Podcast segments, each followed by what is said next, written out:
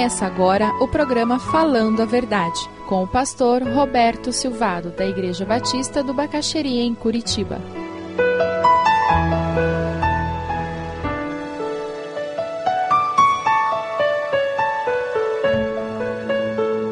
Carta escrita a Filemão. Ela não é uma carta escrita a uma igreja, foi escrita a uma pessoa, amigo pessoal do apóstolo. E Paulo escreve esta carta como amigo e não como apóstolo. Amigo é um presente especial que Deus nos dá. João Crisóstomo, um dos pais da igreja, nos fala sobre a verdadeira amizade. Um amigo fiel é um bálsamo e a mais segura proteção à vida. Um amigo fiel é um bálsamo e a mais segura proteção à vida. Entre todos os tesouros, nenhum jamais se compara ao de uma amizade sincera. Ela suscita no coração de quem ama uma alegria inefável que invade todo o ser criando nele uma felicidade profunda e livrando-o de muitas preocupações. Essas palavras valem somente para quem tem experiência de uma verdadeira amizade, pois, mesmo encontrando-se todos os dias, a pessoa amiga, o coração jamais se sacia da sua presença. Não é verdade que verdadeiros amigos parece que o tempo não passa e quando chega a hora de ir embora, parece que ainda tem muito assunto para conversar. O apóstolo Paulo fala nesse tom amigável com Filemão. Quando você vê o versículo 2, a palavra nos fala sobre o lar cristão na época de Filemão. Sim, o apóstolo Paulo destaca a realidade do lar de Filemão. Paulo fala na carta: Paulo, prisioneiro de Cristo Jesus, irmão Timóteo, a você, Filemão, nosso amado cooperador. A irmã Áfia, a Arquipo, nosso companheiro de lutas, e a igreja que se reúne com você em sua casa. Filemão era o homem da casa, Áfia, a sua esposa, Arquivo, seu filho e ministro do Evangelho. Ele era ministro com Epáfras, o fundador da igreja de Colossos.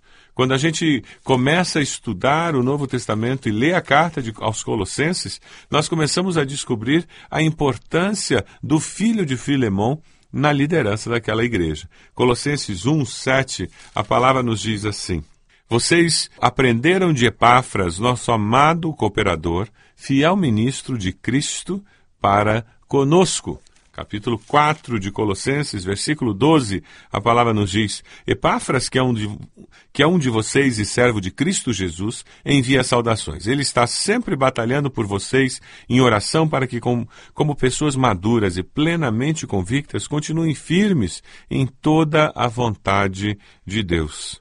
Digam a Arquipo, cuide em cumprir o ministério que você recebeu do Senhor.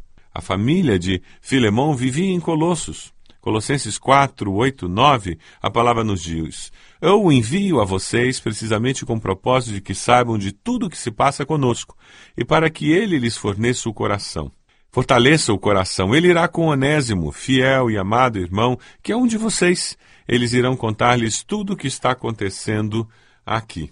A sua casa era um oásis no deserto. A casa de Filemão era usada para pregar o Evangelho para que pessoas conhecessem a Cristo.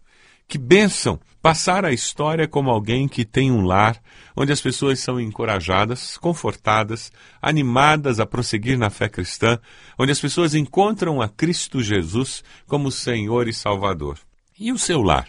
Qual é a impressão que as pessoas têm quando visitam a sua casa, quando convivem com a sua família? Você tem aberto as portas da sua casa para que pessoas possam ser abençoadas?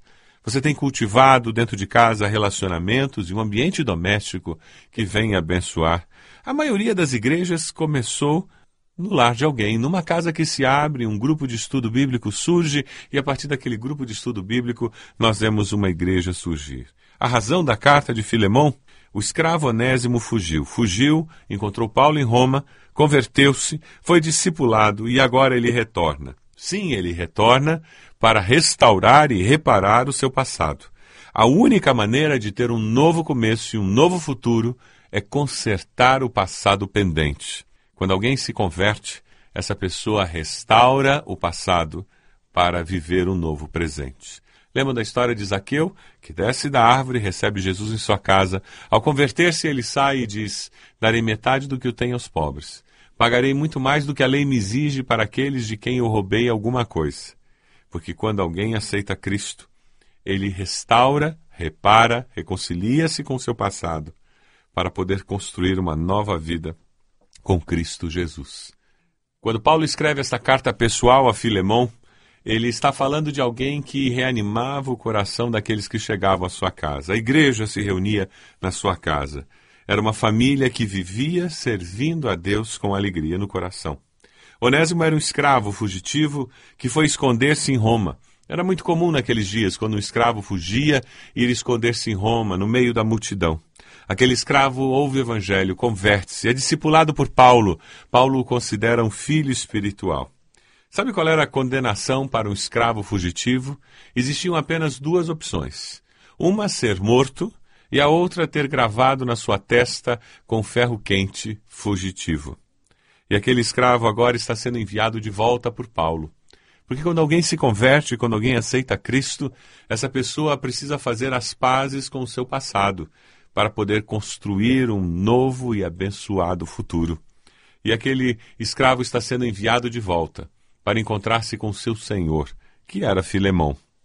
Filemão nos fala assim a carta: Paulo, prisioneiro de Cristo Jesus, e o irmão Timóteo, a você, Filemão, nosso amado cooperador, a irmã Áfia, a Arquipo, nosso companheiro de lutas, e a igreja que se reúne com você em sua casa.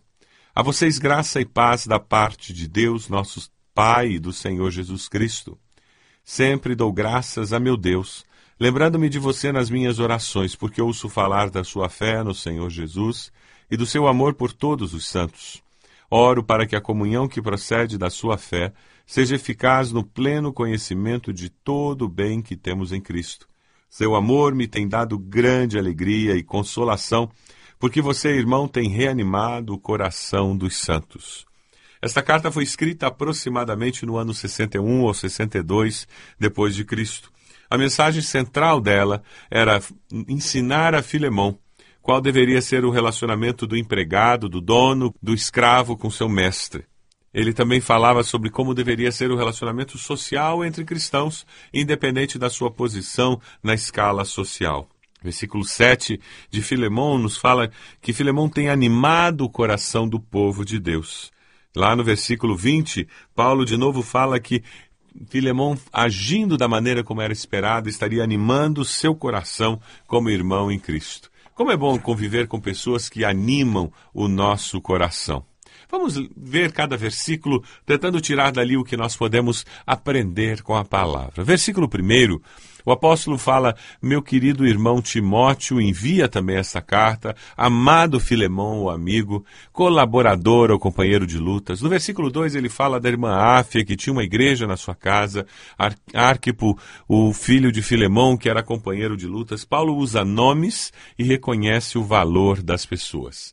Paulo não era um bajulador, mas ele começa a carta com um tom muito positivo. Alguém disse: O meu nome é a palavra mais doce que existe em qualquer idioma. E como é verdadeiro esse ditado. Paulo fala das pessoas e ressalta as suas características positivas. Como é importante nos nossos relacionamentos nós nos acostumarmos a ressaltar as características positivas. Quem são as pessoas com quem você convive diariamente? Pense agora, faça uma lista mental esposo, esposa, filhos, pais, colegas de trabalho, vizinhos, empregado, empregador. E agora pense nas características positivas dessas pessoas. Todos nós temos características positivas. E agora pense qual foi a última vez que você ressaltou a característica positiva dessa pessoa. Qual foi a última vez que você disse que aquela pessoa era muito arrumada, ou que era muito organizada, ou disse que aquela pessoa era muito alegre, aquela pessoa era muito divertida? Qual foi a última vez que você disse que aquela pessoa era muito inteligente? Como nós precisamos ouvir das pessoas com quem nós convivemos sobre as nossas características positivas? Como nós precisamos ser reforçados? Você tem feito isso?